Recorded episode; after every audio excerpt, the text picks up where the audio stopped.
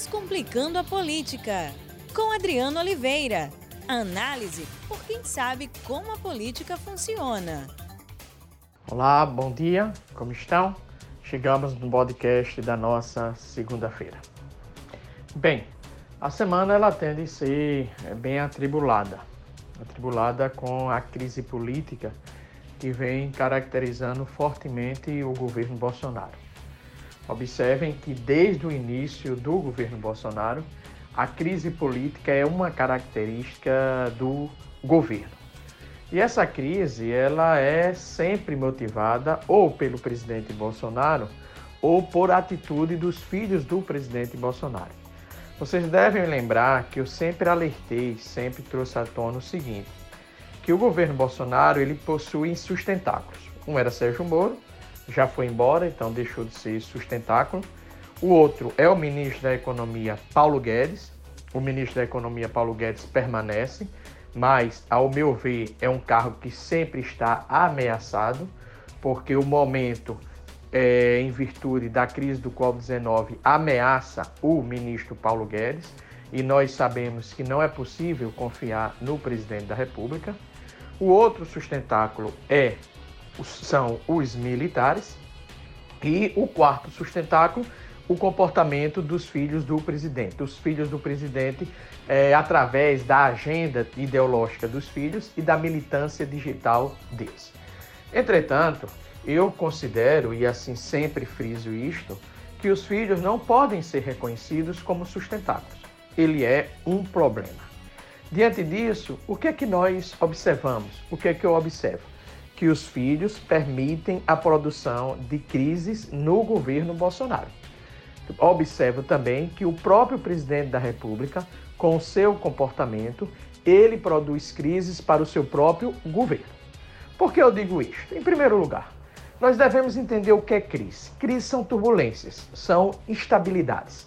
São variáveis que atuam desestabilizando uma ordem, desestabilizando o sistema, não permitindo, não possibilitando que você tenha um caminhar sem sobressaltos, que você tenha um caminhar tranquilo. As crises elas são caracterizadas por turbulências. As crises são caracterizadas pelo caminhar de um indivíduo e esse indivíduo ele tropeça e depois ele se levanta e novamente ele tropeça. Então essa é uma crise. A crise é a estabilidade. E quem provoca a crise do governo Bolsonaro? Quem provoca a instabilidade? Quem provoca são os filhos do presidente e o comportamento do presidente. Observam a questão fundamental. O presidente da República não quis fazer uma coalizão partidária. Consequentemente, ele não teve apoio nos partidos políticos, ele não teve apoio no Congresso. Por isto, crise política. Observe outra questão fundamental. O presidente da República, ele não admite protagonismo dos seus ministros.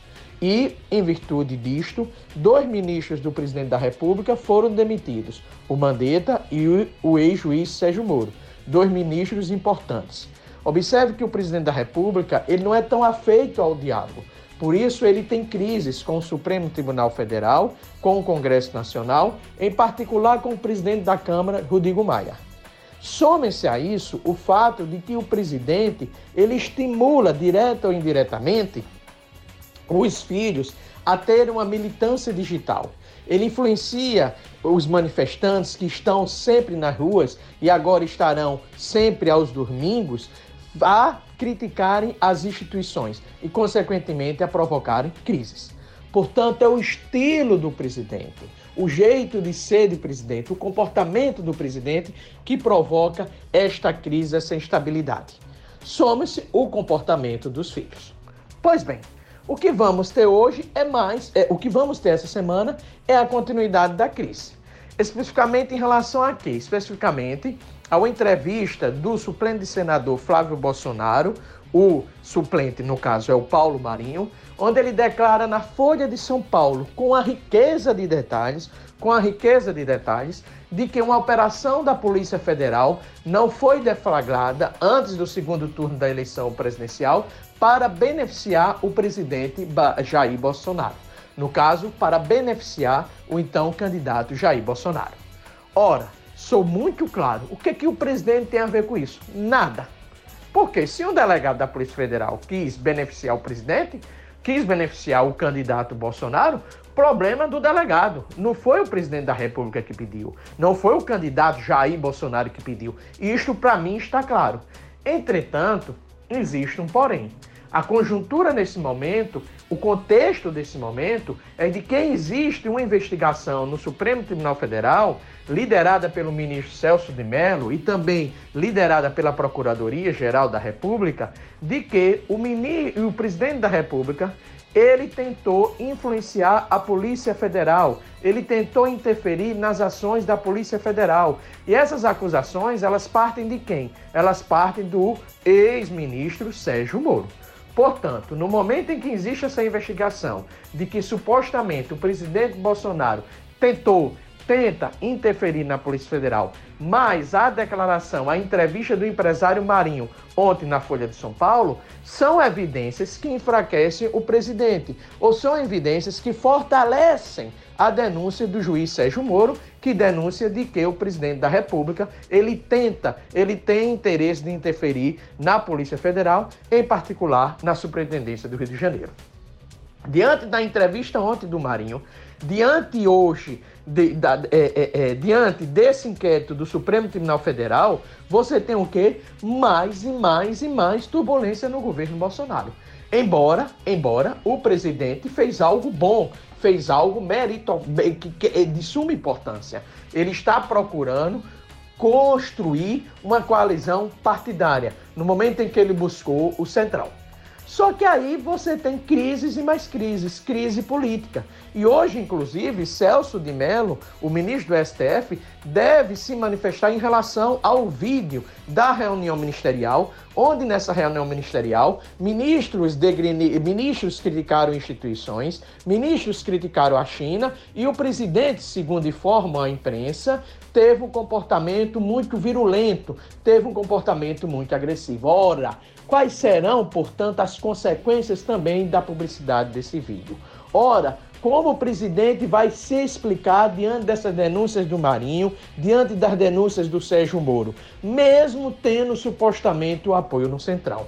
Some-se a isso a pressão, a pressão advinda dos governadores em virtude dessa guerra de narrativas, onde de um lado eu tenho o presidente Bolsonaro contrário ao isolamento social, defendendo prioritariamente a, a economia, e do outro lado nós temos quem? Os governadores favoráveis ao isolamento social, criticando intensamente o presidente Jair Bolsonaro. Então, conclusão, colegas, um momento é extremamente turbulento, turbulento para o presidente Bolsonaro. Crise sanitária, crise política, jeito de ser do presidente da República, jeito de ser dos filhos do presidente. O que resta ao presidente? Os militares. É o que está restando agora o, ao presidente é o apoio dos militares. Claro, o apoio de parcela do PIB brasileiro que acredita na agenda do Paulo Guedes. Só que o Paulo Guedes ele pode sair. Sabe por que ele pode sair? Porque até agora o presidente da República não assinou a proporção do legislativo de ajuda aos estados e aos municípios. E por que não assinou? Certamente, aí desconfio, porque lá tem a cláusulazinha, tem um artigo que diz que é porque algumas categorias de serviço público podem ter aumento. O presidente disse que ia vetar. E por que não vetou? E por que ainda não fez? Porque após três semanas ainda não assinou essa proporção legislativa para liberar os recursos para os estados e municípios. Por quê? Porque o presidente certamente está em dúvida se veta ou não o artigo de que, é, que estipula aumento para algumas categorias de servidores públicos. Só que, paralelo a isso, o ministro da Fazenda, Paulo Guedes, já disse que é para vetar e já criticou fortemente, rispidamente, os funcionários públicos. Pois bem, uma grande crise. Qual é a solução? Sempre digo: o presidente mudar seu estilo. O presidente abrir o diálogo. O presidente voltar atrás e conversar com os governadores e com o Congresso. Sempre disse isso. O presidente evitar o contato com os filhos. Sempre disse isso.